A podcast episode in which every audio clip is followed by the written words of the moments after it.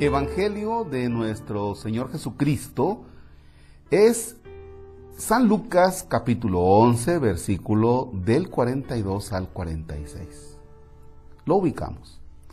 En nombre del Padre, del Hijo y del Espíritu Santo. Jesús dijo, hay de ustedes fariseos porque pagan diezmos hasta de la hierbabuena, de la ruda y de todas las verduras, pero se olvidan de la justicia y del amor de Dios.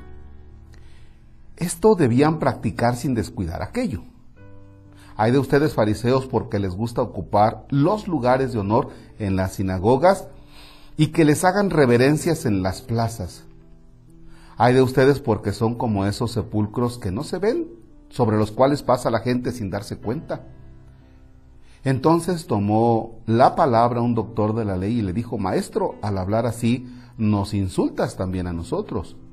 Entonces Jesús le respondió, hay de ustedes también, doctores de la ley, porque abruman a la gente con cargas insoportables, pero ustedes no las tocan ni con la punta del dedo. Palabra del Señor. Gloria a ti, Señor Jesús. Bien, puedes releer el texto, pero de paso les digo que así como Él doctor de la ley, le dice a Jesús, maestro, pues, ¿qué pasó con ese respeto? Al hablar así también nos pasas a traer a nosotros, pues yo también le puedo decir así al Señor, oye Señor, pues hablar así, al hablar así de los fariseos y al hablar así de este doctor de la ley, pues también me pasas trayendo a mí, también me pasas a traer a mí y ya tiene más de dos mil años, Señor, y todavía me pegas aquí mis patadas, ¿verdad? Pues como que no se vale. Pero el Señor me puede responder, si se vale, Marquillos. ¿Por qué? Porque da la casualidad de que este texto me, me llega. Y yo espero que no vayas a decir, ay, qué bueno que le llegó al Padre. No, que te llegue también a ti este texto. ¿A mí qué me dice este texto? Hay de ustedes porque abruman a la gente con cargas insoportables, pero ustedes no las tocan ni con la punta del dedo ahí me toca. Como sacerdote, cuando doy algún tipo de recomendación o en las homilías que me pongo así como que, como que muy flamenco y órale, y ustedes hay que hacer y muevan y digan y échenle ganas y, ah, qué padre, ¿verdad? O sea, decir palabras, decir cosas, dar recomendaciones no cuesta. Pero pero me tengo que preguntar, yo asumo responsablemente aquellas cosas que digo, que recomiendo, yo, yo también las vivo. O puede ser que haya un divorcio entre mi vida y lo que digo, entre lo que celebro y practico entre lo que creo y lo que hago. Y así nos podemos ir. Entonces, como sacerdote, sí, esto me pega. Pero los voy a ayudar un poquitín para que también les pegue a ustedes, ¿ya? Cuando papá, ¿sí? Cuando los papás a los hijos se los traen así, marcando el paso. Pero oye, papá, de veras, de veras tú también la o sea, lo cumple, lo llevas a cabo. O cuando un político dice, es que no hay que ser corruptos, es que no sé qué, pero ¿de veras te la crees? O sea, ¿de veras tú lo vives? Porque puede ser que le eches la carga al otro.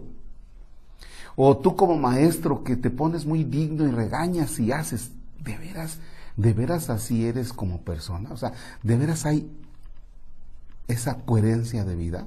Creo que ahí me quedo de veras los que damos recomendaciones y nos ponemos así como que, como que muy flamencos, ¿sí? De veras los que nos ponemos así muy especialitos. ¿Será porque lo que decimos también lo hacemos? ¿Hay coherencia de vida? Porque si no, pues aquí está, nos toca.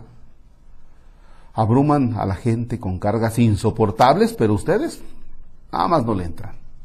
Nada más no le entran. Esa sería la palabra. No más, ustedes no le entran. Meditamos cuáles son las cosas en que recomiendas, que yo, Marcos, también recomiendo, pero que yo no le entro. Híjole. ¿Cuáles son aquellas cosas que tú te espantas, pero también estás metido?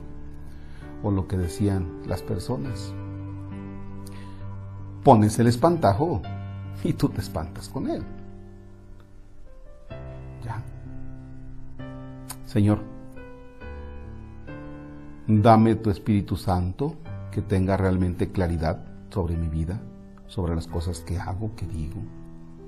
Dame tu Espíritu Santo, Señor, que realmente me haga tomar conciencia de lo grave que resultaría decir una cosa y hacer otra.